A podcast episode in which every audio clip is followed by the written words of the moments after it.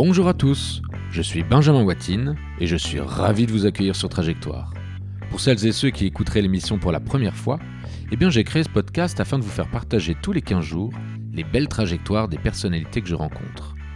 Passionnantes et inspirantes, je souhaite vous faire profiter comme moi de leurs histoires, leurs conseils ou simplement de quelques-unes de leurs anecdotes. Aujourd'hui, j'ai le plaisir de partager ma très belle rencontre avec Bernard Cadeau, un des grands spécialistes en immobilier et logement en France. À 22 ans, après des études de droit, Bernard se lance sans aucune expérience du secteur dans ce monde passionnant qu'est l'immobilier. Il rachète d'abord une petite agence et vous verrez qu'à force de travail, d'engagement et de conviction, sa trajectoire le mènera à diriger pendant près de 15 ans le plus grand réseau immobilier de France, Orpi. Dans cet épisode, nous aborderons donc, vous l'aurez compris, un sujet que beaucoup de Français affectionnent et c'est bien naturel puisque se loger est un besoin primaire. Nous parlerons du métier d'agent, de son évolution et de la professionnalisation du secteur, mais pas seulement. Bernard Cadeau nous partage ici son expérience, sa vision du marché, son analyse de la politique du logement et les grands défis qui nous attendent. Et comme nous le rappelle parfaitement Bernard, le logement est un sujet au cœur de la vie des gens et trop important pour être passé sous silence. Tout de suite, je laisse place à notre conversation. Bonjour Bernard. Bonjour Benjamin. Bienvenue dans l'émission. Merci. Est-ce que tu peux te présenter un petit peu en, une petite phrase ou, plus si tu veux? Bon, une petite phrase pour commencer. Euh, je suis Bernard Cadeau et je suis le PAST président du réseau des agences immobilières Orpi. Alors, PAST président, euh, donc ancien président du réseau Orpi, est-ce que tu peux nous en dire un petit peu plus quand même? Qu'est-ce que c'était que le réseau Orpi et, cette fonction? Alors, le réseau Orpi, il faut commencer par là parce qu'autrement, euh, on comprend mal. Le réseau Orpi, c'est une coopérative basée sur un principe très simple c'est un homme, une voix. Et il y a un peu plus de 50 ans maintenant, des agents immobiliers ont eu l'idée d'inventer Orpi et d'inventer euh, ce qui était l'ancêtre de ce qu'on appelle le MLS, c'est-à-dire le fichier commun partagé. Donc ce sont des agents immobiliers de la région de Colombes, Agnières, qui se sont dit, après tout, on est 6 ou 7, si on mettait en commun tous les mandats qu'on a à vendre, on faciliterait la vie de nos vendeurs parce qu'ils auraient une meilleure exposition de l'offre immobilière et on faciliterait en même temps la vie de nos acquéreurs parce que en pénétrant dans une seule, parce qu'à l'époque c'était des boutiques, il n'y avait pas Internet hein, euh, dans les années 60, en, rendant visite à un seul des agents immobiliers membres de ce futur groupement, eh bien l'acquéreur verrait en un instant l'intégralité de l'offre. Donc l'idée c'était de rendre service au vendeur et à l'acheteur. Et cette idée, elle a perduré puisque euh, d'année en année, bien sûr, ça s'est structuré, mais Orpi fonctionne toujours sur ce principe-là, c'est le partage obligatoire de tous les mandats, et tous les mandats de vente chez Orpi sont uniques. C'est-à-dire qu'il y a aujourd'hui 1250 points de vente chez Orpi, et les 1250 points de vente partagent un fichier commun. Et quand on est dans une coopérative, eh bien, on se fait élire ce qui a été mon cas. Donc à la base, je suis agent immobilier Orpi, et puis j'ai pris des fonctions électives au sein de la coopérative. Et au travers de ces fonctions électives, 21 euh, jours, euh, l'idée ou, l'échéance de se présenter pour être le président de la coopérative, j'ai été élu à quatre reprises successives. Donc pendant 12 années. Donc on, t'a fait un peu confiance bah, Il faut croire que ouais, j'avais quelques résultats. Euh, j'étais auparavant pendant 6 années le vice-président, donc j'ai un, bail de 18 ans à la tête de la coopérative.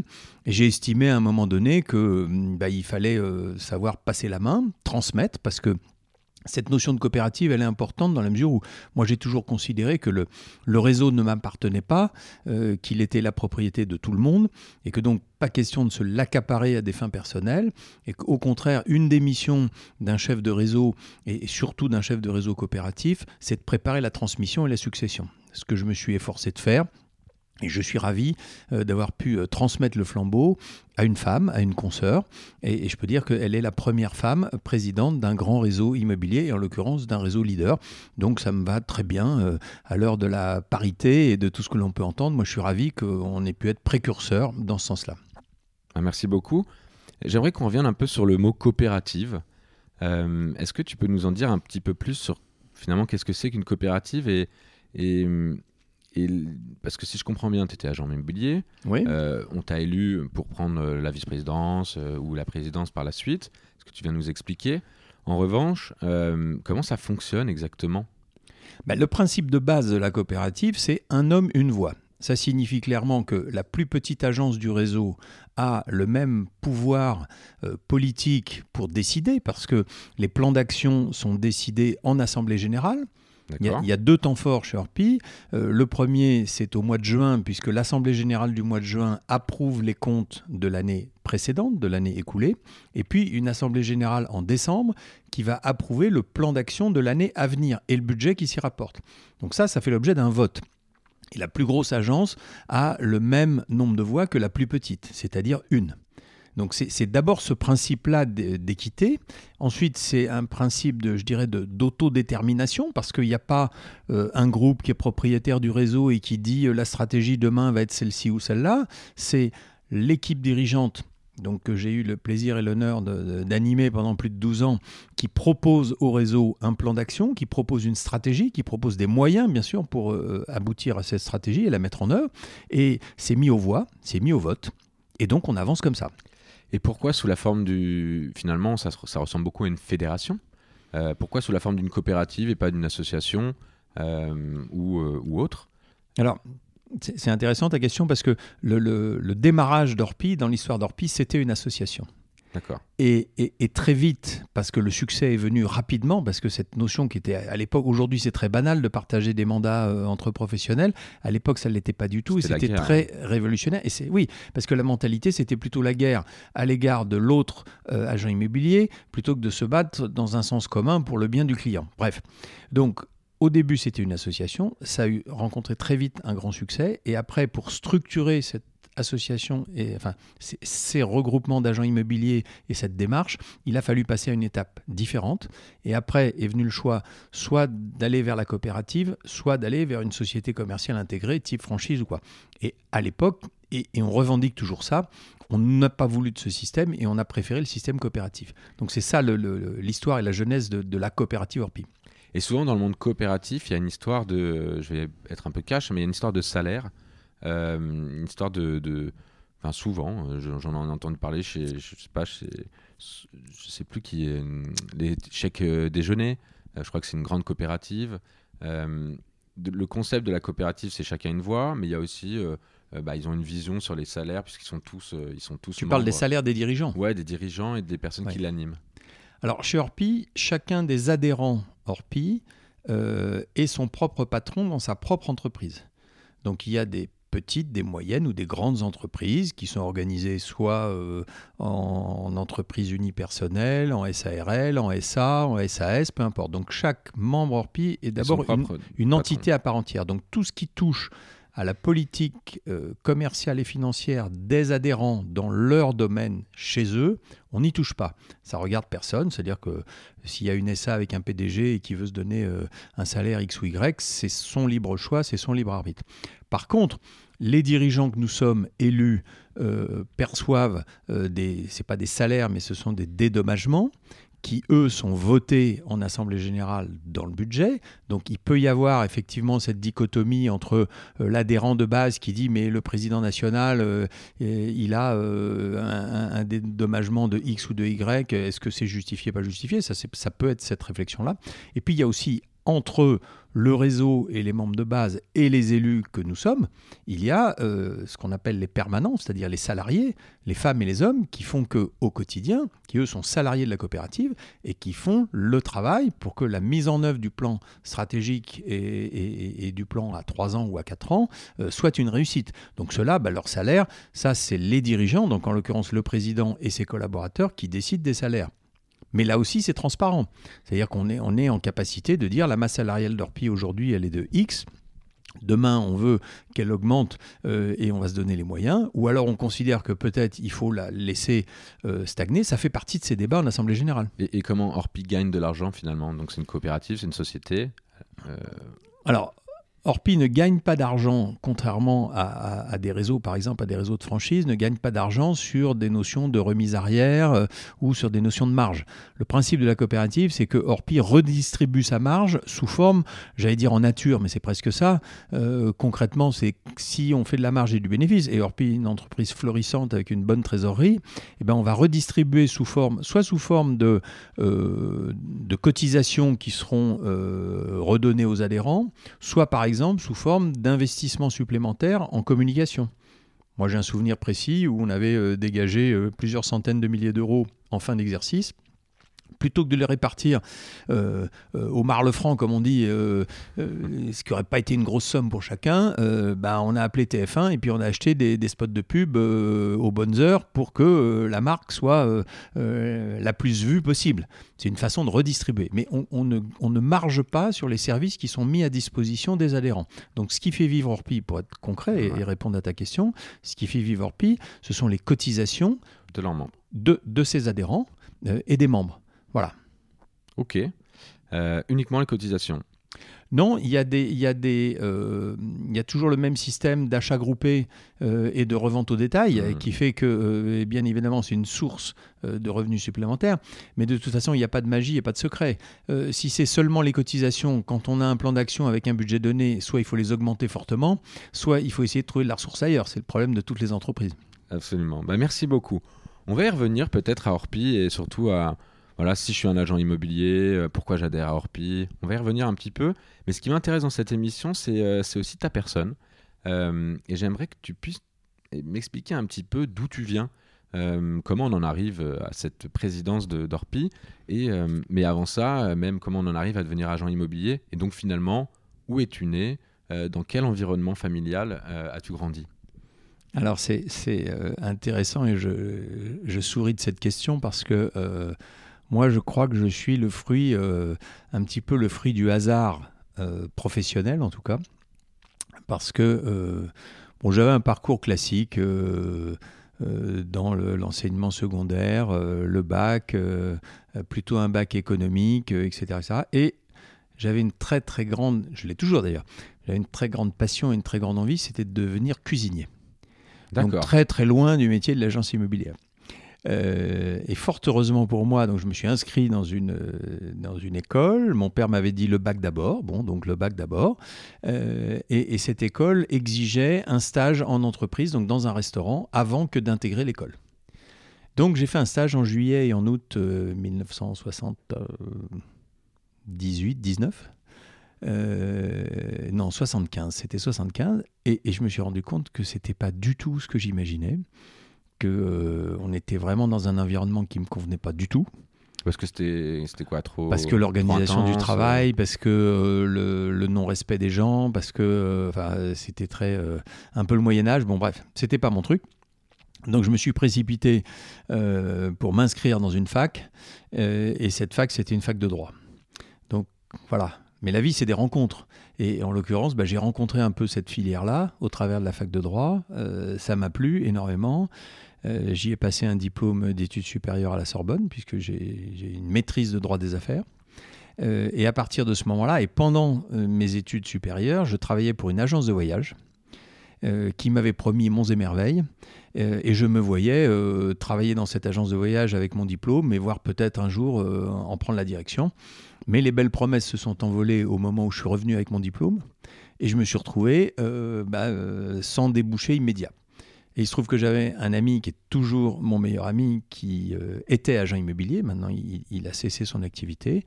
Euh, je voyais comment il vivait, je voyais ce qu'il faisait, ça m'intéressait. Et je lui ai demandé de m'apprendre le métier. Euh, et au lieu de m'apprendre le métier, il m'a indiqué une agence immobilière qui était à vendre.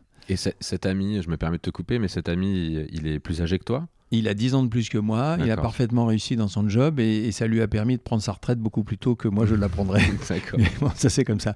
Euh, et donc je suis passé de la case euh, pseudo-apprentissage à la case euh, patron d'agence que je venais de racheter sans argent, avec un endettement maximum.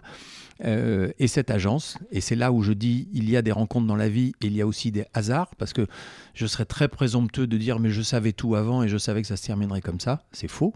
Et il faut se méfier des gens qui affirment ça. Euh, cette agence, elle était membre du réseau Orpi. D'accord. Et moi, je ne savais pas ce que c'était Corpi. Euh, j'avais une vague idée quand même de ce à quoi servait le partage des mandats parce que euh, n'ayant pas d'expérience, ayant pas de clientèle, étant tout jeune et démarrant dans le métier, j'ai vite compris que grâce aux affaires des autres, j'allais pouvoir faire mon premier chiffre d'affaires et que ce premier chiffre d'affaires me servirait à commencer de rembourser mes dettes. Donc ça, j'ai vite compris le système. Et je suis, alors j'ai l'habitude de dire, je suis tombé dedans tout petit. Euh, et puis, euh, bah, l'histoire euh, s'est poursuivie jusqu'à ce que, là aussi, par une succession de hasards et de rencontres, euh, jusqu'à ce que je prenne la destinée du réseau euh, dans lequel j'étais tombé euh, quelques années plus tôt. On va y revenir un peu à ce hasard, mais j'aimerais bien même encore revenir un petit peu plus tôt. Déjà, est-ce que tu cuisines bien Parce que je rebondis sur ta cuisine. Est-ce que tu as conservé cette passion J'ai conservé, oui, j'ai conservé la passion de la cuisine et, et, ceux à qui je fais goûter ont, la, gentillesse et la politesse de me dire que c'est bon. Que bon.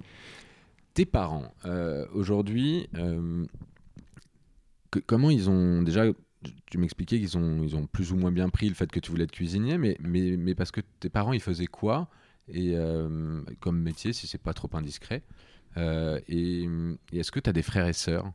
Alors, je suis fils unique. mes parents, c'était des Français moyens. mon père était dans la police et, ma mère dans le, les assurances. Euh, voilà, comme Donc pas de famille d'entrepreneurs. Pas, de, famille d'entrepreneurs, pas de frères et sœurs, pas de lignée particulière. Euh, ils ont fait, je pense, ils ont fait l'essentiel, c'est qu'ils m'ont inculqué des valeurs et une façon de se comporter dans la vie. Donc euh, à cet égard, ils ont fait le job et, largement au-delà. Et, je sais que chaque étape importante de ma vie, je la leur dois parce que voilà, parce que c'est structurant quand on quand on apprend euh, à, se déplacer dans la vie euh, grâce euh, aux bonnes personnes qui influencent au bon moment et qui disent les bonnes choses. Voilà. Et, ce tempérament, finalement, de.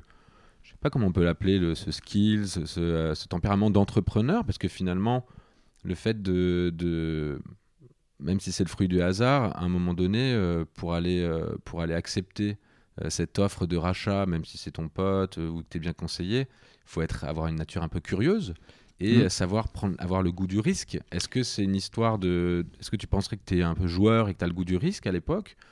Alors joueur, joueur, je sais pas. En tout cas, euh, l'esprit d'entreprise, je l'ai eu très vite, voire, voire tout le temps. C'est-à-dire que je ne m'imaginais pas, et ça n'a rien de péjoratif à l'égard de celles et ceux qui font ça, mais je m'imaginais pas aller travailler tous les matins dans un bureau, euh, prendre le métro ou le train de banlieue et, me dire que dans deux ans j'allais changer d'échelon et j'allais gagner un peu plus qu'aujourd'hui. quoi.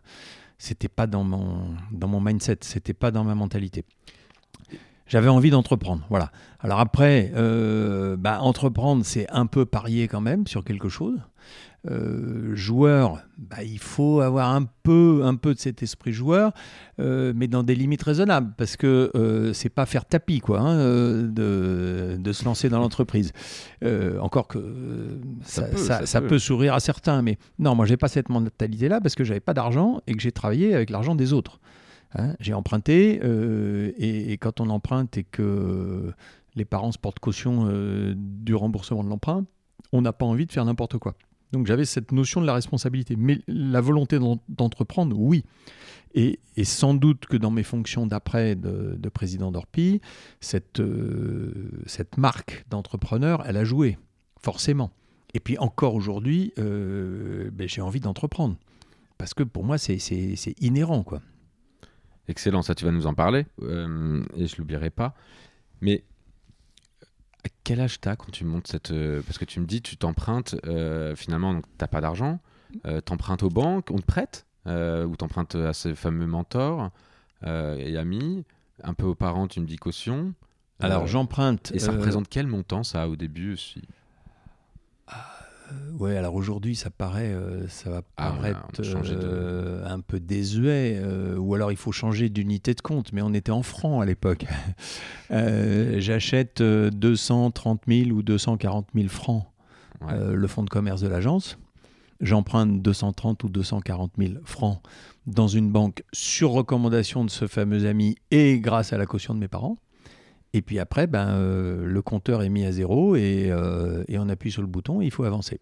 Et dans ce cas-là, le réseau ne t'aide pas ou c'est, à ce moment-là que tu as compris ou Non, non, non, non, le réseau, la vocation du réseau, c'est pas d'aider dans ce sens-là. D'accord. La vocation du réseau, ça l'était déjà à l'époque, mais c'était bien moins professionnel qu'aujourd'hui. La vocation du réseau, c'est de mettre à disposition des adhérents les meilleurs outils et les meilleurs moyens de faire la différence sur le terrain pour se démarquer de la concurrence. Donc c'est une aide indirecte, mais c'est pas une aide directe. C'est-à-dire que euh, pas question de dire je m'installe et je vais demander un prêt de 100 euh, 000 euros ou je sais pas quoi. Ça, c'est Mm, mm, c'est pas possible. Alors, euh, pour revenir à ta question, j'ai quel âge? Eh ben, on est en 79, je suis né en 57, donc j'ai 22 ans. Euh, et à 22 ans, euh, je passe de, voilà, de la case étudiant à la case chef d'entreprise. Et toute cette partie étudiante, si tu avais déjà ta maîtrise à cet âge-là, je crois que c'est à peu près les bons âges, t'as pas redoublé, t'avais t'avais Non, non, non, j'ai non, j'ai eu un cursus. euh, assez. euh, J'ai pas sauté de classe, mais j'en ai pas redoublé. Et, euh, et tu dirais que c'était, avais des facilités à l'école ou au contraire le fait de pas vouloir enfin rester deux heures dans un bureau, c'est parce que déjà l'école ça, ça va, c'était suffisant? Non, ça faisait partie de voilà, ça fait partie du tronc commun, des, des connaissances à acquérir. Euh, moi, j'ai adoré la fac parce que justement, il y a une forme d'autonomie à la fac par rapport euh, au lycée et qu'on peut s'organiser euh, à sa guise. Comme j'avais pas d'argent, je travaillais, donc euh, là aussi, je gérais euh, et un boulot et, des études, et, ça m'allait bien, quoi. C'était déjà mettre un, premier pied euh, dans une vie, euh, dans une vie complètement active. Donc euh, à 22 ans, tu te retrouves à racheter euh, ce fonds de commerce et à lancer ton agence euh, immobilière avec finalement très peu de- d'expérience, euh, voire pas du tout. Aucune. Aucune expérience. Juste un diplôme qui permettait d'avoir la carte professionnelle. Euh, ok. Parce qu'il fallait avoir fait euh, quand même bac plus quelque chose, c'est Bah, ça? pour, être, pour être agent immobilier, et ça vaut encore aujourd'hui, il faut être titulaire d'une carte professionnelle. Il y a trois cartes professionnelles au jour d'aujourd'hui. À l'époque, il n'y en avait que deux. Une carte de transaction, une carte de gestion et une carte de syndic. Euh, moi, j'ai eu d'emblée, grâce à mes diplômes et à l'équivalent, j'ai eu d'emblée la carte transaction et la carte gestion. Euh, et, et j'ai travaillé les deux activités euh, en parallèle. Voilà. Donc, on ne peut pas s'installer n'importe comment agent immobilier. Il faut un diplôme. Je l'ai eu, j'avais la carte, mais j'ai manqué cruellement d'expérience. Et pour cause. Parce que quand on sort d'une fac, je ne sais pas comment c'est maintenant, mais à l'époque, on nous racontait qu'on était les meilleurs, les plus beaux et qu'on savait tout. Et puis, confronté à la vraie vie, ben, on se rend compte que c'est une bonne leçon d'humilité d'ailleurs. hein. On se rend compte qu'on ne sait pas grand-chose. Par contre, on a des connaissances euh, importantes qui personnellement m'ont aidé énormément après, toutes les notions juridiques qui peuvent exister, juridiques ou fiscales qui peuvent exister dans le métier d'agent immobilier. Mais au début, bah, euh, voilà, hein, euh, au début, on fait pas le fier, quoi. C'est vrai que ça tombe bien, euh, la maîtrise de droit, finalement. C'est très formateur. Tu retiens. euh, toutes les personnes que je connaisse qui ont. Beaucoup de personnes, ont, même si elles n'ont pas fait de droit, euh, dès qu'elles prennent des responsabilités, elles reprennent du droit potentiellement. C'est structurant. C'est structurant. Alors, il y, a le côté technique de j'ai besoin d'approfondir mes connaissances en droit, etc. Bon, ça, c'est une chose. Mais, mais je trouve que c'est structurant de la pensée, de la façon d'aborder les problèmes, de la façon de, de, euh, prendre du recul. Euh, voilà, c'est un peu comme apprendre à résoudre des équations. Quoi, hein. Moi, je suis pas matheux, mais le- le- les études que j'ai fait en droit, euh, je trouve, sont très structurantes de la pensée. Alors, on revient au, au- moment où tu crées cette agence. Euh, finalement, c'est vraiment un- bah, le moment décisif pour toi. Euh, Est-ce est que tu as eu, à un moment donné, euh, pendant ces deux, trois premières années de ta- bah, cette aventure entrepreneuriale, parce que c'est une aventure entrepreneuriale quand même d'être agent immobilier, en plus de- d'être ton propre patron, c'est pas t'es pas embauché comme agent immobilier dans une agence, euh, dans une boutique, c'est vraiment toi qui gères tout. Comment ça, comment ça s'est passé Est-ce que tu as eu envie d'arrêter un moment? Alors, ça s'est passé euh, pendant un an et demi. J'ai travaillé seul 7 jours sur 7. Euh, donc, c'est aussi bien laver par terre que nettoyer la vitrine et que recevoir les clients. Bon. Avec le handicap de l'âge, parce que euh, en France, euh, parler d'argent à quelqu'un de très jeune, euh, c'est pas évident. En tout cas, ça ne l'était pas à l'époque Mhm. et qu'il fallait, donc il y avait, il y avait déjà un premier truc, c'était de, de, de rassurer ou de réassurer les clients sur le fait que euh, voilà, j'étais capable de faire des choses pour eux, y compris acheter une maison ou en vendre une. Très souvent, on me disait, mais c'est pas vous qu'on veut voir, c'est votre père. Je dis, vous savez, mon père, euh, il est policier et il n'a jamais fait d'immobilier. Euh, bref, euh, ça c'est pour la petite histoire. Et puis oui, bien sûr qu'on a envie, euh, quand il y a des moments, parce que c'est pas un long fleuve tranquille, surtout quand on démarre, mais même après d'ailleurs, hein, parce qu'on est, on est soumis à des tas d'aléas extérieurs. Oui, j'ai eu envie d'arrêter.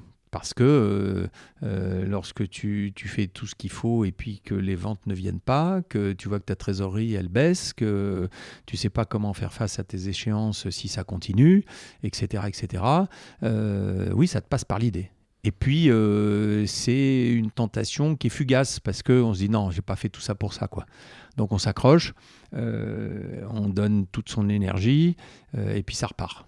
Surtout qu'on dit on dit quand même souvent, euh, alors c'est peut-être euh, peut-être que des on dit, hein, euh, mais on, on, explique souvent que le monde de l'immobilier, surtout les métiers de l'immobilier, sont quand même des métiers assez difficiles. Tu parlais tout à l'heure de la restauration, on se parle pas bien.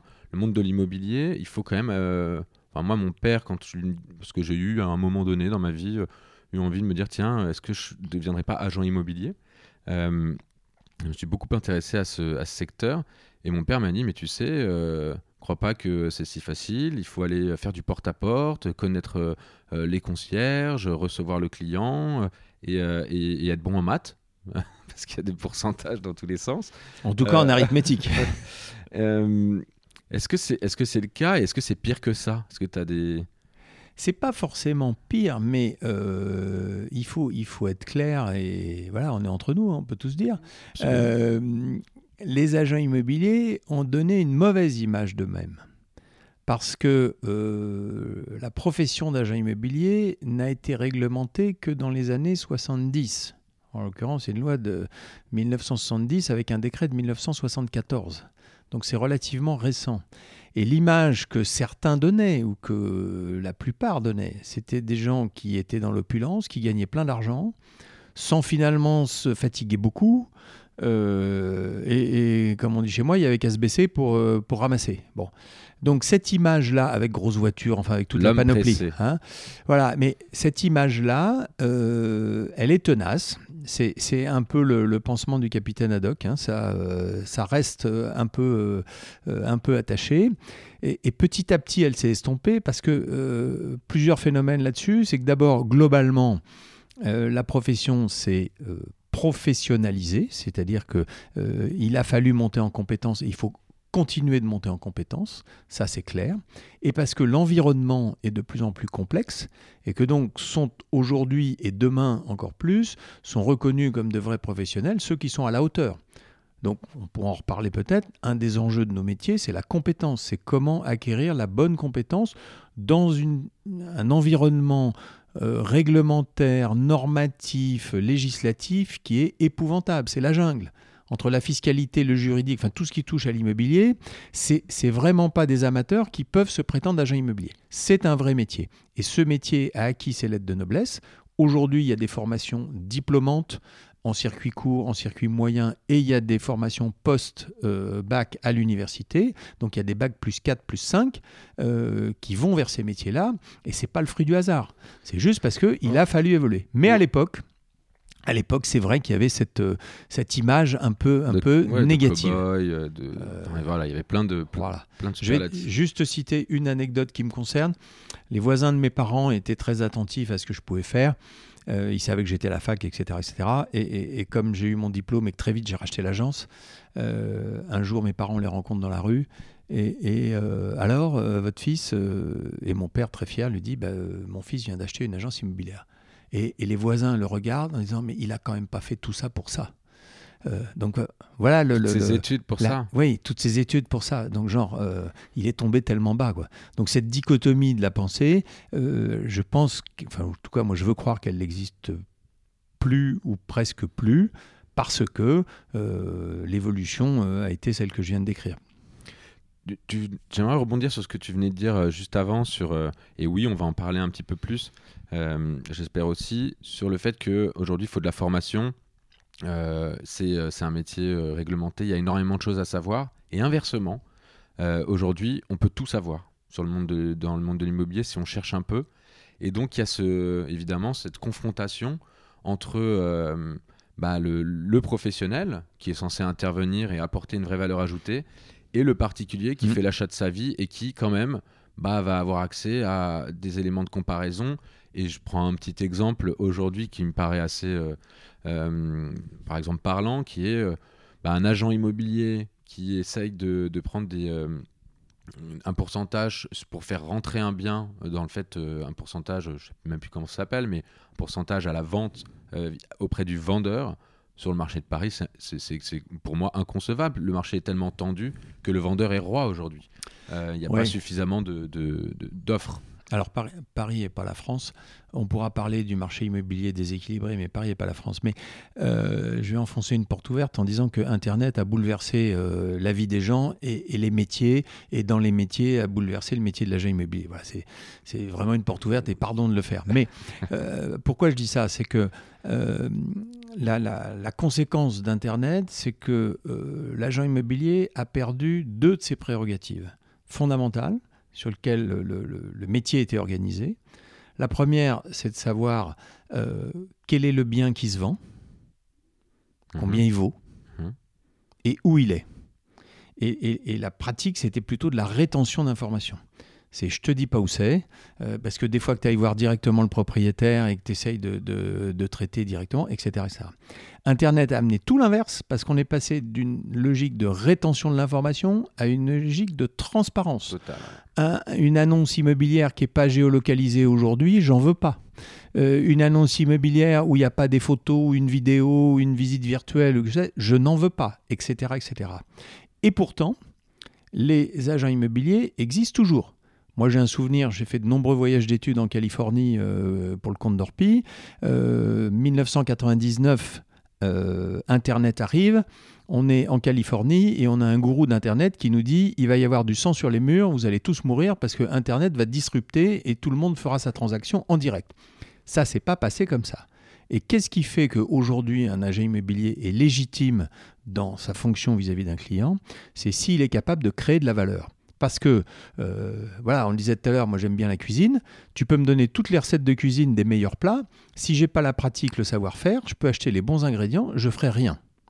Et en l'occurrence, l'agent immobilier se doit de créer de la valeur au-delà de ce qui est je dis sur étagère, c'est une image, mais tout est sur étagère et tout est gratuit aujourd'hui en termes d'information. Sauf hmm. qu'il y a une façon de prendre les choses, il y a euh, une logique, il y a des obligations, il y a des règles, etc. etc. et qu'un achat immobilier, c'est pas anodin c'est pas acheter un bouquin sur Amazon, c'est pas euh, même acheter une bagnole ou je sais pas quoi.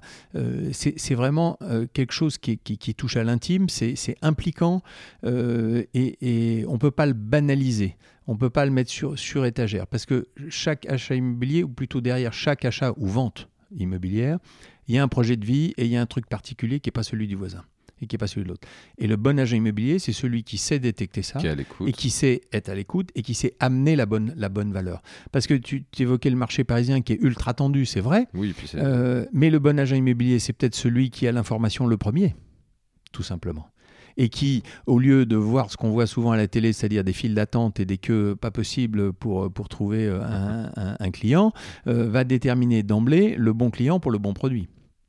Donc voilà. Maintenant, euh, encore, encore une image, hein, les, dinosaures ont disparu et les caméléons subsistent. Bah, l'agent immobilier d'aujourd'hui, il doit être un peu caméléon. Voilà. Absolument. je te remercie pour cette petite digression je te propose qu'on revienne quand même à ce moment où, euh, donc, tu, crées ton, agence, tu avances. Euh, au bout de combien de temps Déjà, comment tu as fait ta première vente? Moi, ça m'intéresse toujours le, démarrage, c'est interne aux startups. Est-ce que tu as dû faire un, truc particulier? Euh, Quand tu parlais de, la jeunesse, ne, ne fait pas bon ménage au début quand tu vends de l'immobilier et quand tu dois parler d'argent. Est-ce que tu as dû créer, euh, trouver des petits tricks Est-ce que tu t'habillais en costard cravate tu te... Ouais, alors d'accord, oui, ok. Alors euh, euh, effectivement, pour me vieillir, j'étais costard trois pièces, cravate ah ou no pape. Et, euh, mais je ne l'ai pas fait longtemps et, j'avais des, lunettes qui n'étaient pas des lunettes de vue, mais je pensais que voilà, ça, ça, ça posait un peu le personnage. Bon, ça, je ne l'ai pas fait longtemps. Par contre, le costard trois pièces, ouais, je l'ai gardé assez longtemps. Euh, après, sur, euh, sur la première vente, la première vente, la première vente, ouais. La tu t'en rappelles Oui, tout à fait. comme si c'était hier. La première vente, c'est il est 19h30 ou 20h le soir. Euh, et, une dame pousse la porte de l'agence J'étais tout seul, puisque la- les 18 premiers mois, j'étais tout seul. Euh, cette dame porte la- pousse la porte de l'agence euh, et elle me dit Est-ce que vous faites des photocopies? Ben, Ok. Je dis Oui, j'ai une photocopieuse. Si vous voulez, je peux vous dépanner. Et elle me dit bah, Écoutez, je vous remercie. ça. Elle me dit Combien je vous dois? Mais Je dis Vous ne me devez rien. Euh, elle me dit Avant, euh, les gens qui tenaient l'agence, là, ils faisaient payer les photocopies. Je dis Ah bon? Sympa. euh, je dis écoutez, euh, chez nous, euh, non. Et je me mets à discuter avec elle. Et, et alors, mais vous êtes là depuis longtemps, enfin bon, bref, etc. Et au fil de la conversation, elle me dit, ben, j'aurais peut-être besoin de vous quand même, parce que je voudrais bien savoir combien vaut ma maison. Donc je fais court, je prends rendez-vous, je rentre le mandat et je vends la maison. Donc ma petite photocopie, qui à l'époque était tarifée autour de 50 centimes Ouais, de francs, Ça valait cher quand même. hein. Mais, euh, de francs, mais bien sûr. euh, m'a valu de faire ma première vente. Et j'étais donc forcément euh, très heureux de pouvoir le faire. C'était combien de temps après l'ouverture de ton agence? C'était un mois et demi. D'accord, donc c'est quand même parti assez vite. Oui, mais tu sais, le, le cycle, c'est- aussi un, un- un autre sujet, c'est qu'il faut être régulier dans ce métier. Euh, le jour où tu signes un mandat de vente, même si tu trouves l'acheteur le même jour, il va se passer 4, 5 ou 6 mois avant que tu ne puisses Vraiment. réaliser l'acte chez le notaire pour plein de raisons. Et c'est seulement chez le notaire, à l'issue de ces 5 ou, 5 ou 6 mois, que tu vas toucher le montant de tes honoraires. Mm, mm. Pendant ce temps-là, il faut vivre. D'où le besoin de, de- de- de récurrence, de régularité euh, de, de ce cycle de vente. Quoi. Et justement, tu dirais qu'une agence aujourd'hui, là c'est par curiosité, euh, et je suis sûr que plein de monde se pose la même question, euh, un agent immobilier, pas combien il gagne, mais combien il doit rentrer de mandat pour faire vivre et faire tourner sa boutique? Enfin, combien doit faire d'opérations C'est difficile parce que euh, chacun choisit son mode d'organisation, chacun taille, choisit mais- le nombre de collaborateurs euh, et collaboratrices qu'il va euh, juger utile d'embaucher. C'est- compliqué. Alors revenons à toi. Toi, tu t'étais dit, tu t'étais dit quoi? Euh, tu t'étais mis, euh, j'imagine bien en tête, je fais le max, hein. Euh, Ouais, donc ça. 7 jours sur 7. Mais euh, Bon, après, ça s'arrête parce qu'on peut plus Voilà. physiquement. hein. Un beau jour, on se dit bon, euh, non. et puis on se dit que Euh, si ça marche, ouais. J'ai commencé à pu ouvrir le dimanche après-midi. j'ai continué à faire du chiffre. J'ai poursuivi en ouvrant plus le dimanche matin. J'ai continué à faire du chiffre jusqu'à trouver un rythme à peu près normal où j'avais deux jours de, de repos par semaine. Et là, justement, tu te dis qu'il t'a fallu combien de temps? Bah, il faut un an et demi, deux ans. Voilà, mais ça peut être moins. Hein. Ça peut être un peu plus peut moins. Et puis, euh, pour être très, très honnête, euh, j'ai pas démarré en me disant je vais faire ça de telle date à telle date, puis j'embaucherai une personne, puis une autre, puis une autre. Euh, après, bah, c'est euh, c'est aussi le- les circonstances qui font que. Voilà. Les joies, les joies de Hein. l'entrepreneuriat. Et, Exactement. et, hum, qu'est-ce qui t'amène à entrer dans ce réseau Orpi? Puisque c'est finalement toute ton expérience, quand tu t'es présenté en tant que past president, euh, toute ton expérience, elle est dans le monde de l'immobilier. Euh, Oui, un petit peu, un petit peu dans le monde du voyage, mais c'était vraiment Voilà. euh, de Très, très manière loin. euh, très lointaine. Bah, D'abord, comme je te disais, je suis rentré chez Orpi par hasard. ouais. puisque l'agence que je rachat. rachète, elle est Orpi, donc bon, le temps de comprendre le système. Chez Orpi, il y a une organisation dite en GIE, en groupement d'intérêts Ouais. économiques locaux, euh, qui regroupe entre 15 et 20 ou 30 confrères sur un secteur géographique donné. Et donc, à l'intérieur de ce groupement, euh, on a commencé par me proposer de prendre des fonctions. Il y a un secrétaire, il y a un trésorier, il y a euh, voilà, un bureau, comme on dit. Les premières années, j'ai dit, écoutez, moi j'ai besoin euh, de faire mon trou, de- de- d'asseoir mon entreprise, donc euh, comptez pas sur moi. Euh, et puis au bout de, je veux dire, au bout de 5 ans, 5-6 ans, je considérais que c'était relativement stabilisé et que je pouvais, parce que c'est ça aussi l'esprit coopératif. L'esprit coopératif, c'est de donner un peu de son temps. Euh, Et toi, tu étais sensible à ça? Parce que moi, je me dis, c'est un peu le coup du, un peu le coup du syndic, quoi. Salut, je suis nouveau propriétaire, est-ce que vous voulez bien rentrer en syndic? Oh non, surtout pas.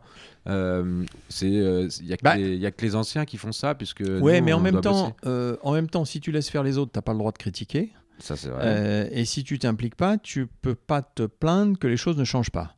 Euh, donc, il faut trouver le bon équilibre entre les deux. Donc, je me suis trouvé successivement euh, à avoir des fonctions de trésorier, de secrétaire, puis de président de mon groupement. Mhm. Euh, et puis, il s'est passé un truc en 1997. euh, puisque lors d'un congrès, puisque le, moi je, je, loupais aucune réunion euh, nationale d'Orpi, parce que j'étais et je suis toujours passionné par le métier et par l'environnement du logement, euh, à l'occasion d'un congrès en 1997 à Lyon, je me rappelle très bien, a été évoquée l'idée d'élargir les métiers d'Orpi de la transaction vers la gestion des biens, l'administration de biens, comme on dit, ou le property management pour faire euh, un peu anglo-saxon. Et moi, j'avais cette activité-là dans mon agence. Parce que je, euh, j'étais convaincu que cette activité-là, elle mettait les transactionnaires à l'abri euh, des, des, mouvements de marché.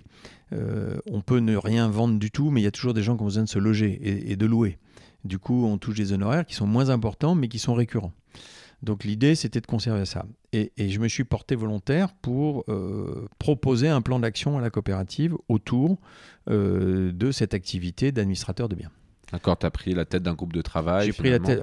Je me suis inscrit dans un groupe de travail et puis le groupe de travail m'a demandé de prendre la présidence, d'être le rapporteur et puis de fil en aiguille, le président de l'époque m'a dit ça serait bien que tu viennes travailler avec nous euh, et j'ai été élu comme vice-président. Voilà. Et l'histoire a commencé. Et ça, c'était en 1999, 99, 2000. Donc là, tu as déjà quoi, une petite euh, dizaine d'années dans le. Ah bah 99 2000, j'ai plus que ça parce que euh, j'ai 20 ans d'exercice. une vingtaine d'années dans le, dans Quand je monte au national. Ouais. Ok. Et et à un moment donné, euh, j'imagine qu'il y a le, fameux dilemme de euh, si je commence à travailler beaucoup dans, euh, bah, pour, le, pour le réseau, à un moment donné, je peux plus gérer mon agence. Oui, alors le dilemme, il n'est pas intervenu tout de suite, il est intervenu après. mais c'est tout à fait exact. Le dilemme, il est intervenu quand il s'est agi de savoir si je me portais candidat à la présidence ou pas. Parce que en tant que membre du conseil de gérance, qui est donc le, le gouvernement de la coopérative, tant que mmh. j'étais pas président, J'arrivais à gérer mon temps. Entre-temps, j'avais staffé l'agence et j'avais structuré et j'avais des collaborateurs euh, et avec un bon reporting. Euh, et puis j'avais la chance d'avoir des bureaux euh, Orpi parisiens et, mon agence en banlieue parisienne. Donc je n'avais pas le problème de la distance. et je pouvais me reposer sur une équipe chez moi. Le dilemme s'est posé, mais il s'est pas posé longtemps parce que j'ai fait un choix très rapide. En l'occurrence, je, n'ai jamais voulu être en position de conflit d'intérêts entre un problème de mon agence et de mon entreprise et un problème global pour Orpi. Imaginons que je quitte Orpi, euh, parce qu'il y a toujours des moments de tension quand on gère un, réseau national, des, problèmes, des urgences, et que je dis ah non là je peux pas parce qu'il faut que je retourne dans mon agence parce que j'ai un problème à régler. Donc j'ai pas voulu être dans cette situation-là. Euh, je n'avais pas d'enfant à cette époque-là et de toute façon, euh, voilà, il n'était pas question que je me dise euh, je transmettrai l'entreprise à, mes enfants. et j'ai donc associé des collaborateurs. J'avais plusieurs agences, plusieurs sociétés et, j'ai fait monter des collaborateurs comme associés.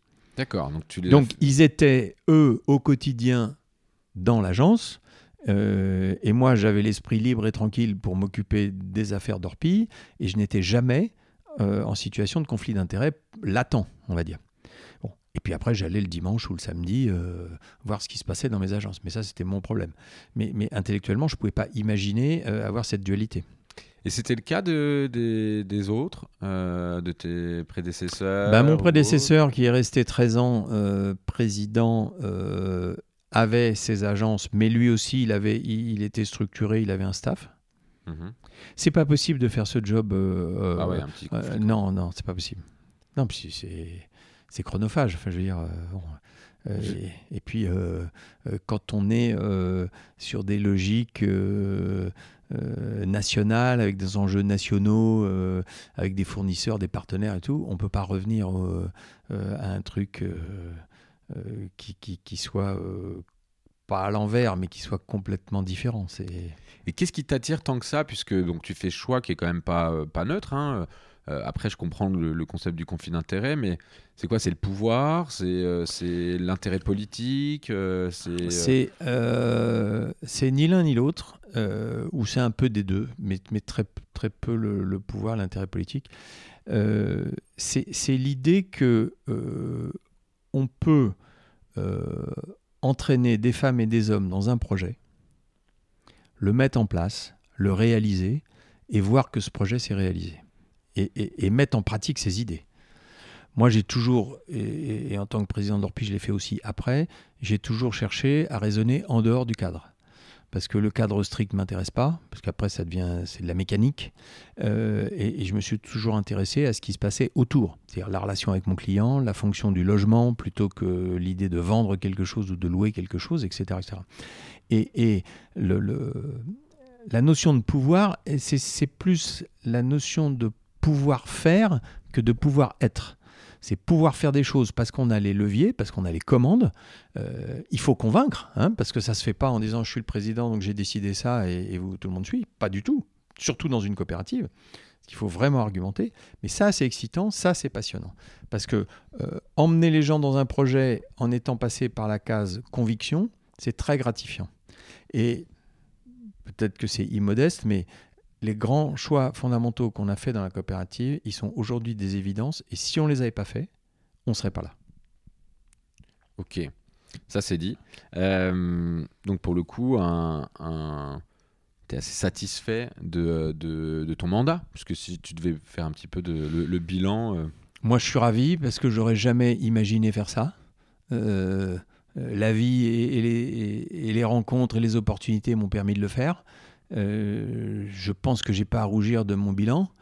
Euh, j'ai énormément grandi à titre personnel là-dedans parce que euh, c'est une forme de métamorphose et puis on repousse ses propres limites. Et, ça, c'est vraiment intéressant.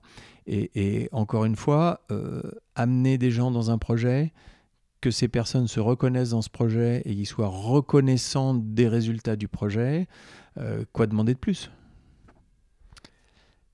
Bah, moi, j'aimerais bien te demander ton, ta journée type. Parce que. Euh, maintenant ou avant? Avant, et euh, tu vas pouvoir me raconter euh, maintenant, mais avant, j'aimerais savoir c'est quoi d'être président du réseau Orpi, qui est le, le réseau leader au niveau national? c'est quoi les, les enjeux? C'est une position vraiment importante, j'imagine, dans le monde de l'immobilier. c'est plus que bah, significatif. Oui. Euh, mais c'est quoi ton rôle en tant que président là-dedans et ta journée type? Bah, le rôle, euh, c'est du lobby. Le rôle, le rôle, c'est d'abord un rôle de, d'animateur. Euh, les premiers clients de la coopérative, ce sont les agences immobilières. Donc, il faut concevoir et, et élaborer des plans stratégiques pour le bénéfice de l'agent immobilier, qui lui-même mettra en pratique pour le bénéfice de ses clients. C'est-à-dire qu'on est en B2B2C. Mais le, le, le, le, premier job de. Pas que le président, on va dire de la gouvernance d'Orpi, c'est d'être en B2B avec son réseau.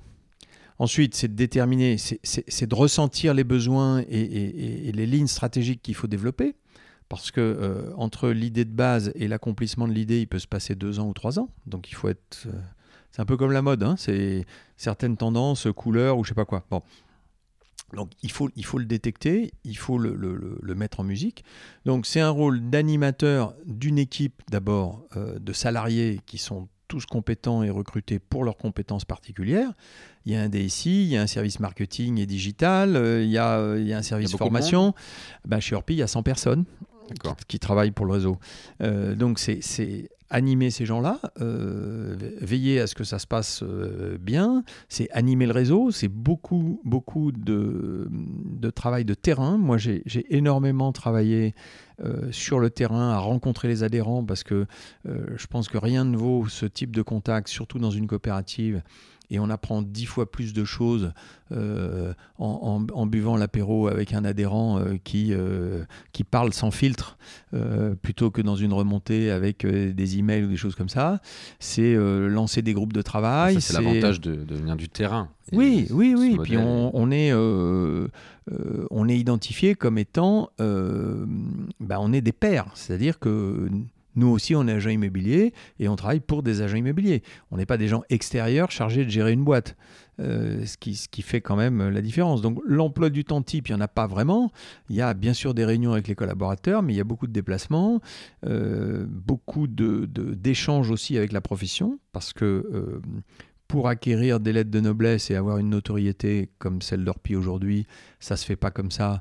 Euh, ça suppose d'aller au contact, ça suppose de rencontrer des gens, ça suppose de réfléchir à des sujets qui sont pas forcément directement liés à l'activité. Euh, par exemple, moi j'étais euh, membre du, du CNTGI, qui est un organisme qui est issu de la loi Allure. On a été mis en place par, par le ministre pour réfléchir à des choses loin des intérêts propres d'Orpi, mais sur la profession en général. Euh, c'est des RP, beaucoup de RP. Euh, moi, j'ai fait pas mal d'interventions radio, télé, euh, journaux, et là aussi, ça contribue à la notoriété. c'est inventer, comment dire, oui, inventer des moyens de communication. Par exemple, pendant la campagne présidentielle de 2017, on a organisé un un studio, plateau télé, euh, façon euh, émission politique de la 2 ou je sais pas quoi. Euh, et j'ai reçu, alors à l'époque, on pensait que peut-être ça serait lui, mais on n'était pas sûr. on a reçu Emmanuel Macron et Nicolas Sarkozy en interview, voilà, en face-to-face. bon, des trucs comme ça. Et on a créé l'événement parce que personne l'a fait. voilà, pour, pour que à la fois on soit dans le sujet qui est le nôtre, et en même temps qu'on soit innovant, parce que euh, moi j'ai toujours considéré que le leader, c'est celui qui doit euh, disrupter, qui doit faire bouger la table. Donc vous faites partie de ces, euh, de ces organes représentants que le législateur, le gouvernement va solliciter quand il s'agit de, réfléchir à une nouvelle loi des finances, une nouvelle loi oui. passer l'IFI. bah, moi j'ai rencontré tous les ministres du logement de, depuis Sarkozy jusqu'à alors ça c'est au moment où je suis parti après, mais euh, Julien de Normandie qui est notre euh, dernier et qui entre parenthèses est un bon ministre du logement. Ben, je l'ai rencontré. Je l'avais rencontré en tant que DIRCAP de Emmanuel Macron quand il était à Bercy. et je l'ai rencontré en tant que ministre, oui, bien sûr. C'est aussi le boulot. Alors, il y a des syndicats professionnels. et il ne s'agit, pas, s'agit pas que Orpi prenne la place d'un syndicat professionnel. Mais quand on est représentatif, si moi j'étais le ministre du Logement, j'aimerais rencontrer le leader du, secteur dont je m'occupe. Et en l'occurrence, c'est naturel que Orpi soit, euh, euh, soit concerné. Quoi. Voilà. Euh, maintenant, parce qu'on on va essayer de profiter du, temps qui nous reste pour aussi parler de tes nouvelles activités et de, de l'immobilier, ta vision de l'immobilier de manière plus générale ou plus personnelle. Je lis sur ton blog, puisque je sais que tu animes un blog, hmm. le logement est un sujet au cœur de la vie des gens et trop important pour être passé sous silence. Euh, j'ai l'impression que quand je, quand je lis cette phrase, c'est pas qu'une impression et c'est aussi une des raisons pour lesquelles euh, j'avais vraiment envie de t'inviter et je te remercie encore de, euh, d'avoir accepté ce, ce, cette invitation. J'ai l'impression que tu es un homme de conviction. pour avoir passé toute ta vie là dans le monde de l'immobilier, déjà, il faut être passionné, il faut avoir, faut avoir des convictions. Euh, aujourd'hui, c'est quoi les grands enjeux? Qu'est-ce que tu as envie de défendre? Vu que tu n'as plus euh, ta casquette euh, de, président, tu peux dire un peu ce que tu veux, tu es libre. Ah, j'ai plus de liberté de parole maintenant, oui, ça c'est sûr. comment tu vois le, comment tu vois le, le, monde de l'immobilier? Sachant qu'en plus, moi, dans mon secteur, bah, étant dans, dans, le financement des, des, des jeunes startups, euh, bah, j'entends beaucoup, beaucoup PropTech. PropTech, donc PropTech, c'est euh, pour Property euh, Technology. C'est censé être le nouvel Eldorado de l'immobilier. C'est censé venir disrupter le monde de l'immobilier. dans le monde de l'immobilier, en plus, il n'y a pas que une histoire de je vais acheter un appartement, revendre un appartement. Il y a énormément de métiers autour de l'immobilier.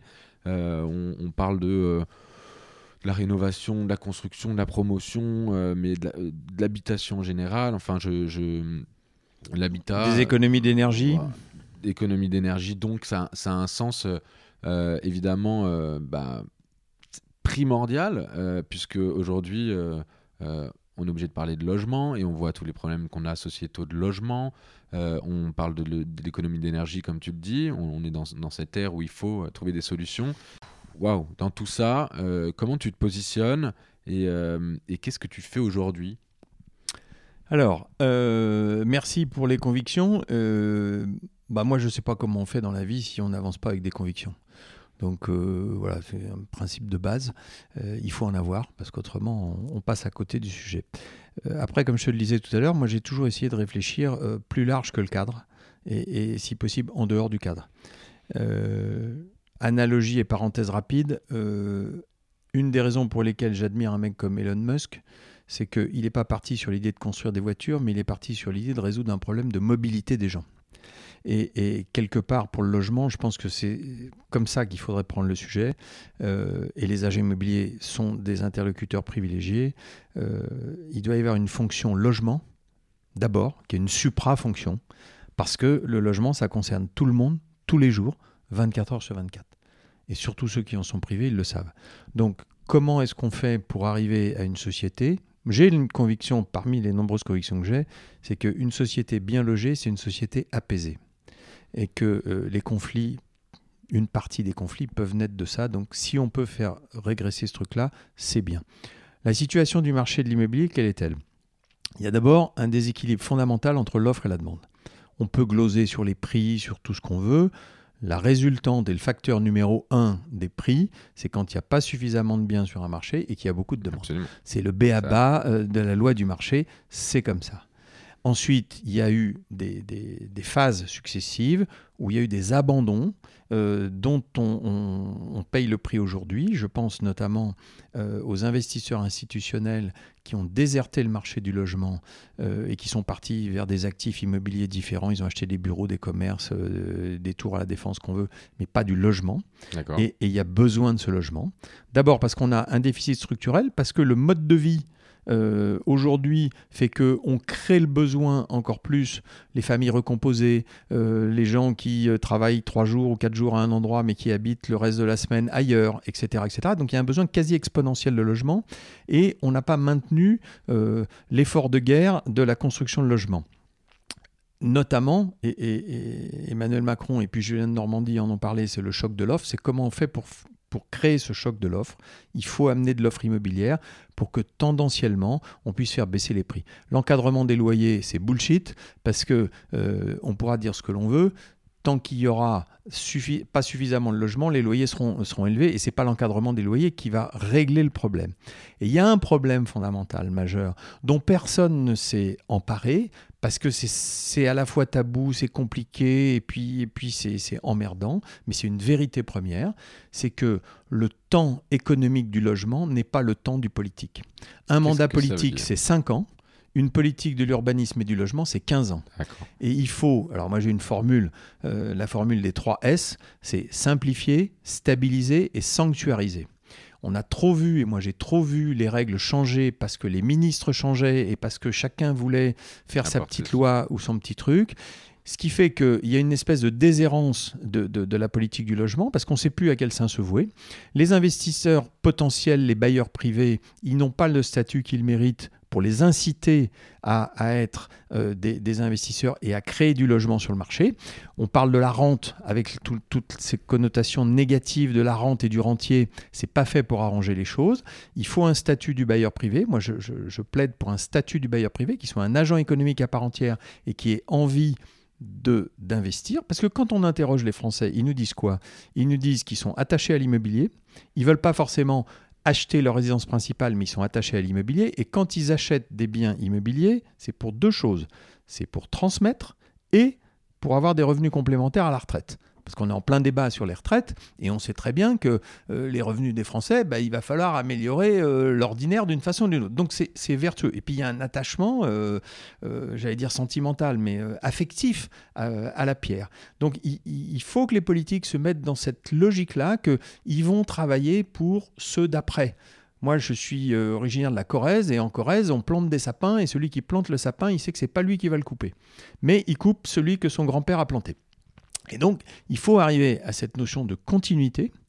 Il faut également arriver à faire que euh, si les investisseurs institutionnels sont partis de ce marché, on crée une classe d'actifs, euh, et, tu me demandais ce, que je faisais en ce moment, je, je, réfléchis à cette notion de créer une classe d'actifs immobiliers sur le résidentiel locatif abordable, qui permettent à des investisseurs extérieurs qui ont beaucoup d'argent de trouver là-dedans des rendements certes relativement faibles, mais sûrs, parce que euh, aujourd'hui les marchés financiers sont volatiles. Mais, en mode bailleur social euh En mode, peu importe en quel mode, mais c'est pouvoir dire, puisque les, les institutionnels ne font pas le job, ou ne le font plus, il faut bien qu'on crée du logement. Et cette création de logement, eh bien, si on peut massivement intéresser des gens qui ne s'intéressaient pas jusqu'à présent à l'investissement locatif résidentiel à prix raisonnable, je, décompose mmh, euh, mmh, mmh. volontiers, et eh bien ces gens-là, on peut leur servir du 4% d'intérêt euh, sans problème, là où aujourd'hui à la banque, ils ont moins quelque chose, puisqu'on est à taux négatif, c'est pas à toi que je vais euh, l'apprendre. Donc il y, a des vraies pistes à faire. Et puis il y a un dernier, un dernier élément, mais je peux, je peux en parler pendant des heures. il faut raisonner global. Il n'y a, a pas que le logement social et le logement privé. Il y a un problème sociétal sur le logement d'urgence. Il faut trouver une solution pour que les gens ne dorment plus et ne meurent plus dans la rue. Il faut qu'il y ait une solution sur le logement d'urgence. Mais on ne peut pas passer du logement d'urgence au logement privé. Il faut que du logement d'urgence, on passe à un, mode intermédiaire type pension de famille, parce que euh, quand on a passé X années dans la rue, on ne peut pas euh, s'intégrer hmm. euh, dans, un tissu traditionnel, on va dire.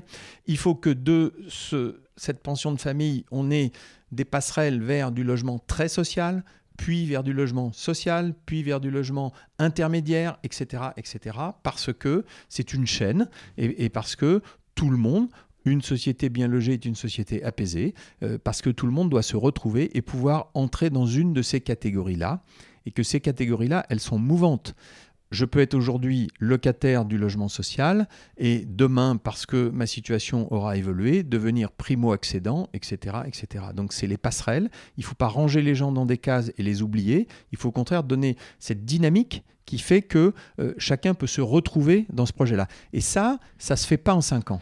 C'est ça le, le, euh, le, truc fondamental. Euh, et, et, je pense et je crois savoir que maintenant les, consciences évoluent, les, idées évoluent, et il y a une forme de consensus là-dessus.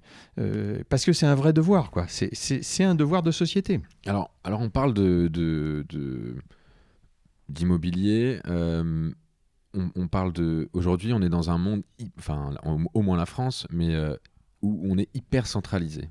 Tu me disais tout à l'heure, oui, ça c'est Paris, mais il n'y a, a, pas que Paris. Ah, on est un pays jacobin. Hein. donc, donc il y a, un vrai euh, enjeu euh, qui est finalement une des clés du succès devrait être une forme de décentralisation. Et si on faisait un petit peu de, de, euh, tu parlais tout à l'heure d'Elon Musk, tu disais il faudrait avoir, répondre à, un vrai besoin. Tu as commencé par dire pour répondre aux besoins, il faudrait bien loger tout le monde.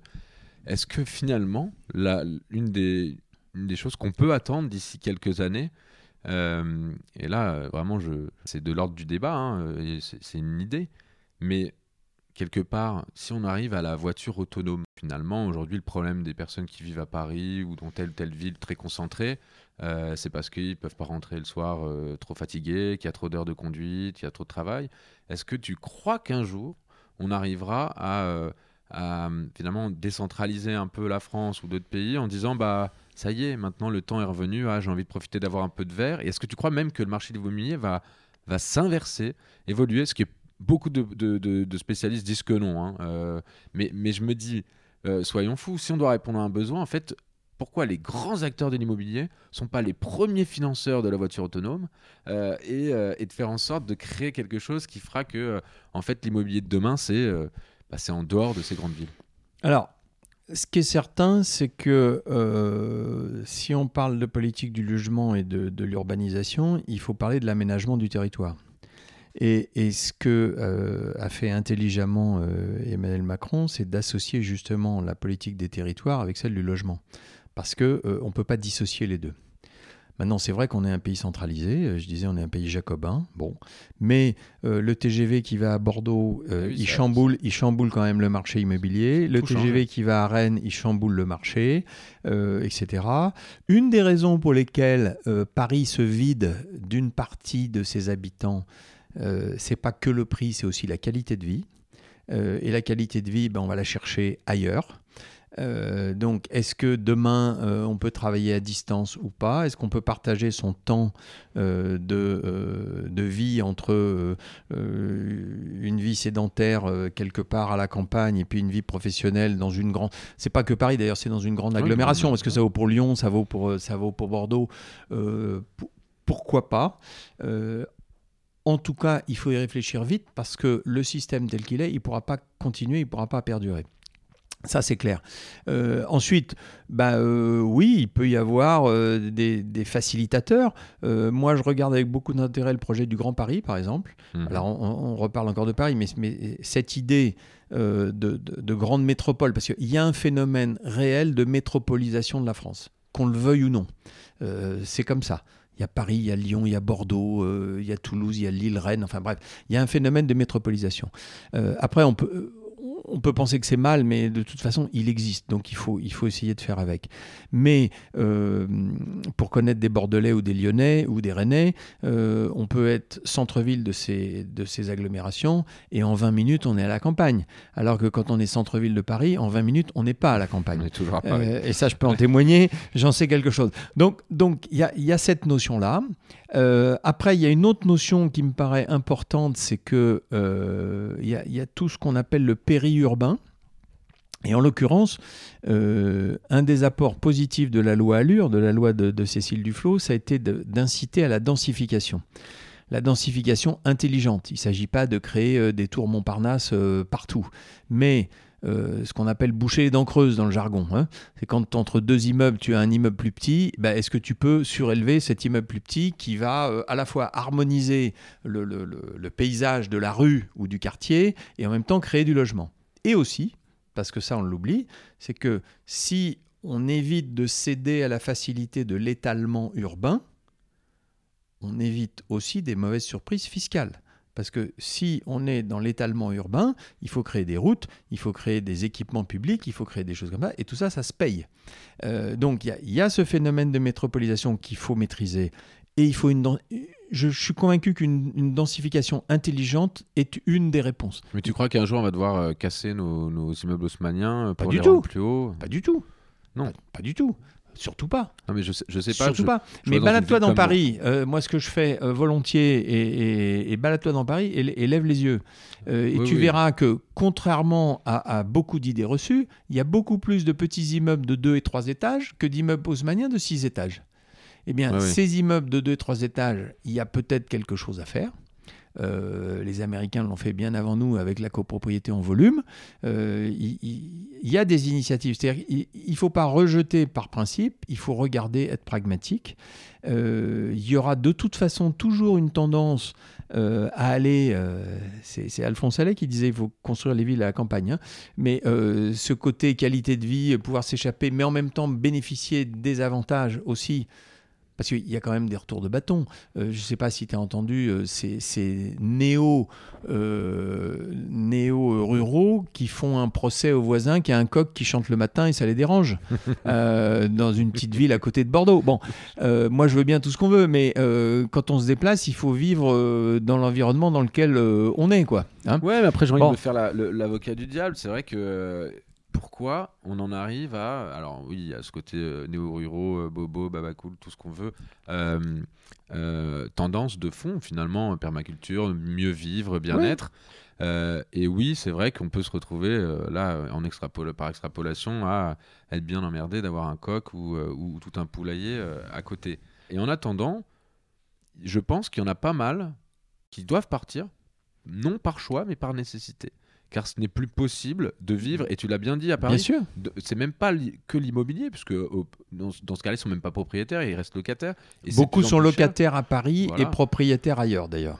Et, et, dans ce cas-là, ils sont, ils sont un peu contraints euh, de partir pour aller chercher une qualité de vie meilleure, parce que maintenant c'est trop cher. bien sûr. Est-ce que... Euh, bah, qu'est-ce qu'on peut y faire en fait? Est-ce que et d'ailleurs même la question que je suis obligé de te poser euh, comme comme expert de l'immobilier, euh, même si je sais que tu n'as pas de boule de cristal, c'est peut-être ce que tu me répondras. Est-ce qu'on n'est pas quand même vraiment à, un moment là où, où, où, ça va, on va se taper une bonne grosse crise euh, financière ou immobilière? Et d'ailleurs, d'abord, je vais devoir te poser la question de immobilière. Alors, euh, même si en comparaison aux autres métropoles et mégalopoles qu'on voit mondiales, je sais qu'on n'est pas encore au niveau. Alors, il y, a, deux questions dans ta question, au moins deux. Euh, au, moins, la, au, moins. La première, c'est est-ce qu'on peut faire quelque chose pour les gens qui sont contraints de bouger euh, On ne peut pas avoir des actions spécifiques. Il faut avoir une action globale qui rende le cadre général le plus abordable possible et le plus fluide possible. Parce qu'il n'y euh, a pas que une question volumétrique, il y a aussi une question de flux. si on veut instaurer la mobilité professionnelle, et c'est un des éléments fondamentaux de la richesse économique, euh, la mobilité professionnelle, ça passe par de la fluidité du marché. Euh, je veux bien aller travailler à 400 km. Si je ne sais pas où me loger et que je dors dans ma bagnole, j'irai pas, etc., etc. Bon, donc ça, ça c'est réponse à la première Et question. vice versa. Et- et vice versa. bien aller. euh, Et, et j'essaierai même pas de chercher parce que je boulot. sais que je vais pas pouvoir me loger, donc à quoi bon euh, Mhm. m'emmerder, pardon de, de ce mot? Le deuxième sujet, c'est que euh, moi, l'expérience que j'ai de l'immobilier, c'est qu'il y a toujours eu des cycles. Euh, plus ah, il ou- est long le cycle. plus hein. ou moins long, plus ou moins long. Euh, et une des raisons, je, je l'ai exposé souvent euh, dans les médias récemment, une des raisons pour lesquelles les prix ont augmenté, c'est pas seulement parce qu'il n'y a pas assez d'offres et beaucoup de demandes, c'est aussi parce que les taux d'intérêt sont tellement bas que euh, ça a créé un appel d'air de l'acquisition. Et c'est normal. Quand tu empruntes euh, à moins Ah, de oui, oui, 1% sur 20 ans ou sur 25 ans, tu as envie d'acheter. Mais indirectement, ça a créé cette, ça a renforcé cette pénurie qui a fait monter les prix. Et, et on le sait bien, les arbres ne montent pas jusqu'au ciel. Moi, j'ai pris une position il y a quelques années euh, officiellement, et, et ça m'a valu pas mal d'inimitié, euh, en disant clairement, les prix sont trop chers, il faut que les vendeurs baissent leurs prix. J'ai peur, j'ai peur, j'espère que je me trompe, mais j'ai peur qu'on ne soit pas si loin de cette situation-là où, malgré la baisse des taux et, malgré le côté euh, quasiment gratuit de l'argent qu'on emprunte aujourd'hui, le pouvoir d'achat des gens ne suivra pas l'augmentation des prix. Et si c'est le cas, mais il y aura un blocage du marché parce que euh, quand bien même je veux acheter euh, un appartement haussmanien à Paris, si j'ai pas les moyens de rembourser et que je peux pas me le payer, je ne l'achèterai pas. Et le vendeur, et c'est là où il y a un risque systémique sur le marché, c'est que avant que le vendeur ne soit convaincu qu'il a trop augmenté son prix et que le marché ne suit plus, il va se passer plusieurs mois. Et ces plusieurs mois, moi je les ai vécus, et ces plusieurs mois, c'est à terme un marché qui se bloque et qui, se, et, qui- et- et- et qui, euh, qui ne bouge plus du tout, avec, a posteriori, une baisse brutale des prix. Donc il faut faire très attention à ça. Bon, je suis un jeune, euh, parce qu'en plus l'émission va bientôt toucher à sa fin et j'ai encore deux, trois petites, enfin, quelques petites questions. Euh, Tu je- bavard, hein. Mais, mais, j'a- mais j'adore ça, c'est juste que j'essaye de tenir maintenant des conversations puisqu'on me dit faut pas que ça dure plus de euh, une heure, une heure et quart. euh, déjà, c'est des formats très longs. Euh, mais je suis, obligé de le demander. Je suis un jeune aujourd'hui. J'ai envie d'être primo-accédant ou je suis primo-accédant. C'est le moment ou c'est pas le moment là? À Paris, région parisienne Alors, c'est c'est le moment, ça c'est certain. À Paris, bah, à Paris, c'est pas gagné quand même parce que primo-accédant à Paris, euh, il faut un certain niveau de revenu Ouais. par rapport au niveau des prix. Mais Une, que. une famille, deux personnes avec deux enfants euh, qui veut acheter 100 mètres carrés, hein, pour te donner Ouais, faut euh, un petit million, faut comme ça. c'est euh, 30 années de revenu moyen d'un Parisien. Voilà. Donc, c'est évident que plus les prix vont augmenter sur Paris, moins les primo-accédants auxquels tu fais référence pourront accéder à ce marché. Par contre, il y aura ce phénomène qui est bien connu, c'est que je ne peux pas acheter à l'intérieur du périphérique, je vais passer de l'autre côté du périphérique et puis m'éloigner un petit peu plus euh, sur des axes type RER ou quoi, jusqu'au moment où mon besoin de logement, mon budget et l'idée que je me fais de ma qualité de vie vont se retrouver à un endroit précis, sur un produit précis, à un prix précis. Donc là, sans prendre de position directe, tu te dis, oui, là, le- de toutes les manières, le marché euh, à minima de la petite couronne du Grand Paris, euh, bah, si tu es parisien, euh, est-ce que c'est le moment? En gros, moi, je veux oui, acheter demain oui, ma alors oui, oui, c'est le moment. euh, c'est le moment pour ou deux raisons. D'abord, euh, alors moi, je suis pas partisan de dire il faut que tout le monde soit propriétaire de sa résidence principale. Mais tous ceux qui sont pas propriétaires et locataires à Paris sont la plupart du temps propriétaires d'autres biens immobiliers qu'ils louent parce qu'ils sont attachés, etc. Mais c'est forcément le moment. Pourquoi? Parce que euh, d'abord, acheter et emprunter, c'est une épargne forcée. On a tous de bonnes raisons de ne pas mettre d'argent de côté tous les mois. Et Par donc, contre, des- quand on a un crédit à rembourser, de gré ou de force, j'allais dire, il faut rembourser ce crédit. Donc c'est une forme d'épargne forcée. Ensuite, c'est une capitalisation. Est-ce que tu sais par exemple que, bon le- là on en a beaucoup parlé récemment, le, le prix moyen du mètre carré à Paris a crevé le plafond des 10 000 euros. Ça y est. Ce qui, soit dit en passant, comparé à d'autres grandes villes internationales, N'est pas si cher que ça. Mais euh, dans les années 2000, le prix moyen, c'était 3 000 euros le mètre carré à Paris. Et dans les années 2000, on pensait que 3 000 euros le mètre carré, c'était très cher. Donc tout est relatif, il faut relativiser. Maintenant, et je vais peut-être m'arrêter si je suis trop bavard, il y a aussi un truc fondamental. C'est que quand on achète de l'immobilier, on ne doit pas avoir un raisonnement financier. Acheter de l'immobilier, c'est pas acheter des actions avec un espoir de plus-value. Acheter de l'immobilier, c'est d'abord répondre à un besoin particulier. Je veux loger ma famille, j'ai envie et j'ai les moyens, j'achète un appartement. Et je ne me pose pas la question de combien il vaudra quand je vais le revendre ou est-ce que je fais un coup de Oui, mais bourse. tu, tu l'as dit tout à l'heure, Hein euh, c'est- dans il y a un La plus-value, c'est la conséquence du projet Oui. immobilier. C'est pas la cause. Mais mais il y, a y y quand même un, un état. euh, tu l'as très bien dit euh, tout à l'heure. euh, Il y a, l'immobilier. Pourquoi c'est le placement préféré des Français? Bon, apparemment après l'assurance vie, mais c'est parce que c'est beaucoup trop poussé. Euh, Mhm. Mais la pierre, bah, c'est parce que c'est la pierre. C'est parce que Oui. euh, il y, a, il y a cette notion de transmission. Et puis surtout que le marché est quand même vachement moins volatile quand même. Ah bah oui. c'est quand même, quand même l'idée. Aujourd'hui, il y a une grosse tendance, mais qui est même pas, encore une fois, faite par, par choix, hein, tu l'as dit. Moi, je regarde, j'ai des amis dans mon entourage qui se disent, euh, justement, qui, sont, euh, qui ont des bons jobs en plus, hein, et qui gagnent très bien leur vie, et qui se disent, impossible pour moi d'acheter, euh, parce que j'ai pas de, de patrimoine, de fonds propres, Mhm. familial, impossible d'acheter à Paris. Euh, mais pourtant, je gagne très bien ma vie et je peux emprunter beaucoup d'argent. Tout est relatif. Et ben, ils, vont ils vont aller acheter ailleurs en investissement locatif Hmm. et louer leur résidence principale à Paris. Ça, ça, c'est un vrai phénomène? Et ils ont raison de le faire? Bah, ils, ont- ils C'est- ont, C'est c'est le même principe. Ils vont épargner. Ça ils ont raison. Ils ont raison d'acheter de l'immobilier.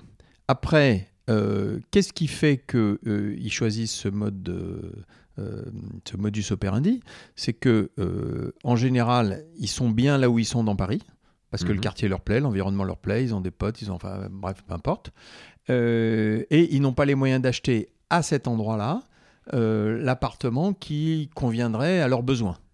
Donc, c'est un choix. C'est soit je pars en banlieue et j'achète ma résidence principale, mais je quitte cet environnement-là, et j'ai les problèmes de transport, et j'ai tout ce que je veux. Soit je reste là parce que franchement je m'y plais, euh, et parce que peut-être que ma profession euh, fera que je serai amené à partir ailleurs dans quelques mois ou quelques années, mais parce que j'ai un, un œil quelque part qui regarde plus loin et qui pense à l'avenir, mais je vais quand même m'acheter quelque chose parce que. Euh, et c'est vrai, vraiment ça la motivation. C'est vraiment ça. Et puis, il n'y a pas de fatalité. Euh, on peut se constituer un patrimoine immobilier et même un joli patrimoine immobilier en démarrant relativement tôt, avec pas beaucoup de moyens, voire pas de moyens du tout, euh, parce que les financements à 100%, ça existe, surtout si on a un bon dossier comme ceux que tu évoques. Et on peut parfaitement acheter un studio ou un deux pièces, le louer avec une garantie des loyers, etc., etc., et se constituer petit à petit un patrimoine. Bah, merci beaucoup en tout cas pour, euh, pour tout cet échange. Je ne sais pas si tu as envie de... hum, Parce que je termine toujours par, euh, par quelques questions et, euh, et- conseils aux auditeurs. On en a beaucoup parlé en, intro, enfin un petit peu parlé en intro sur je suis le jeune, je suis le jeune diplômé pour le coup. Déjà aujourd'hui, il y a une voie diplômante, donc ça il faut le savoir. Si on veut être travailler dans le monde de l'immobilier, il y en a pas qu'une d'ailleurs, hein, parce que je sais qu'il y a beaucoup de écoles de commerce qui peuvent vous amener à la gestion immobilière. à- Euh, voilà, est-ce que j'ai 17 ans, comment, comment tu me vends un peu ton monde de l'immobilier? Parce qu'il faut bien que tu me, tu me le vendes, ce secteur, euh, euh, à la jeunesse. Eh ben, je te le vends en te disant que c'est euh, un métier à part entière. D'abord, c'est pas un métier, ce sont des métiers. Mhm. Et, et cette pluralité de métiers fait que euh, chacun peut se retrouver. Celui qui a la fibre très commerciale, eh ben, il va aller vers la vente. Celui qui aura une fibre plus gestionnaire euh, euh, peut intégrer des entreprises avec des postes de gestionnaire, etc. Donc, ce sont des métiers, euh, de vrais métiers, à part entière, reconnus par la loi. C'est-à-dire que le terme d'agent immobilier est reconnu dans la loi aujourd'hui, donc c'est pas rien. Euh, ce sont des métiers divers euh, et diversifiés. euh, qui sont euh, ouverts à tous parce que euh, on peut aussi bien intégrer ces métiers sans diplôme particulier et on a un cursus d'apprentissage. Il y a des, par exemple chez Orpi, il y a un système de VAE qui, qui, est très, il y a des passerelles qui est très performant. Il y a des passerelles. On peut aussi intégrer avec des diplômes, que ça soit bac plus 2, plus 4, plus 5, enfin peu importe. Donc ça c'est tout à fait possible. Donc il y a des opportunités, aussi bien dans des grandes entreprises type Foncia, euh, Nexity, euh, etc., que dans des réseaux d'agences immobilières ou, dans des agences immobilières indépendantes, peu importe. Donc il y a une vraie diversité, une vraie opportunité et une vraie capacité. Euh, moi, j'ai toujours dit que ces métiers, c'est un peu l'ascenseur social. Hein. moi, je suis un, exemple. Je suis issu d'une famille modeste. ce métier de ces métiers de l'immobilier ont été pour moi un ascenseur social non pas dans mes fonctions de président, hmm. mais, mais, mais dans, dans, mon métier d'agent immobilier. Et ça peut être le cas pour, euh, pour de nombreux, nombreuses personnes. Euh, et tous les jeunes euh, que je connais, que je côtoie, que j'ai récompensés ici ou là, disent la même chose. une fois qu'on y a goûté, ben, c'est difficile de s'en passer. Franchement, franchement. Après, ils ont le droit de choisir d'autres voies, c'est pas grave, c'est pas grave. Mais, mais il y a une règle, et si je peux donner un conseil, et peut-être c'est le dernier, c'est appréhender ces métiers dans la durée et pas sur des instants courts. Le négociateur immobilier qui pense qu'il va gagner plein d'argent en quelques mois, il faut qu'il change tout de suite de métier. Il ne faut même pas qu'il intègre le métier. Parce que ces métiers euh, existent, se justifient et, se valorisent dans la durée auprès des clients. Parce qu'encore une fois, un achat immobilier, c'est pas un achat comme les autres, et ça se fait dans le temps. Si je vends des baguettes de pain, c'est tous les jours, je vois mes clients. Quand je vends un appartement, dans le meilleur des cas, je le vois tous les cinq ans. Aujourd'hui, un, étudiant, beaucoup de ceux que je rencontre quand, j'interviens dans différentes écoles, ont maintenant cette, ce besoin de vouloir donner du sens. Même ça va peut-être être le premier critère, un critère avant le salaire la réalité de la vie et de la société fait que beaucoup, beaucoup de personnes n'ont même pas ce luxe, ce choix d'y penser, euh, avec les différents mouvements qu'on connaît. Mais il y a quand même cette notion et, euh, de fond qui est euh, je veux donner du sens à mon travail. Dans l'immobilier, c'est quoi le. Parce que c'est essentiel dans ce secteur. C'est quoi le sens que, que demain tu, tu penses Dans quel sens on va devoir aller et quel est le sens qu'on peut retrouver dans cette, cette filière alors d'abord, je partage tout à fait l'analyse euh, concernant les jeunes qui, euh, en dehors de, l'aspect purement financier, cherchent à travailler dans des entreprises, à la fois des entreprises qui leur permettent de donner du sens à leur carrière et à leur action, et qui en même temps sont des entreprises qui leur permettent de s'épanouir, etc. etc. Bon. Euh, ben, le sens, euh, je pense, le, sens des métiers de l'immobilier en général, euh, c'est de créer de la valeur et créer du service pour le client. C'est est-ce que je suis utile à? Parce qu'on en revient à ce qu'on disait tout à l'heure. Aujourd'hui, sur Internet, le client, il trouve tout ce qu'il veut. Mm. À peu près tout ce qu'il veut. Bon.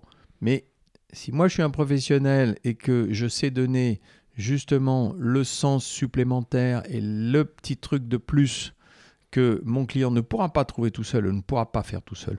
Que ça soit dans euh, lui faciliter son parcours, lui apprendre des choses qu'il ne connaît pas, etc. etc. Euh, je crois que ça, c'est un vrai beau challenge. Ok. Euh, je termine toujours avec mes invités par 3-4 petites questions très rapides. Aujourd'hui, le sport que tu pratiques vraiment? Alors, j'étais marathonien. Et, pour des raisons de, de hernie discale, je suis revenu à mes premières amours et je fais du vélo. Ah bah il faut que c'est aussi euh, c'est aussi assez. Euh, oui, mais ça fait ça fait pas mal à l'hernie discale le vélo. bah, je te souhaite de pas avoir de problème de genou. Euh, bah pour l'instant non. Euh, non, mais t'en faisais beaucoup, blague à part. Marathonien, t'en as fait beaucoup ou t'as été marathonien Non, non, j'ai fait du vélo à haut niveau pendant, pendant 5 ans, euh, même à très haut niveau. Et puis je me suis arrêté pour passer le bac et puis toute la suite euh, qu'on mhm. évoquait tout à l'heure. Et marathonien, j'ai fait des semis, des 10 km, des semis et marathon. Et, et puis quand, quand j'ai été rattrapé par la hernie discale, j'ai arrêté. Ok. C'est essentiel le sport. Oui. Pourquoi c'était essentiel pour toi en ce qui me concerne, euh, les valeurs du sport, euh, l'effort, euh, repousser les limites et tout ça, ça m'a énormément servi. tu me demandais tout à l'heure en début d'entretien si j'avais eu envie d'arrêter.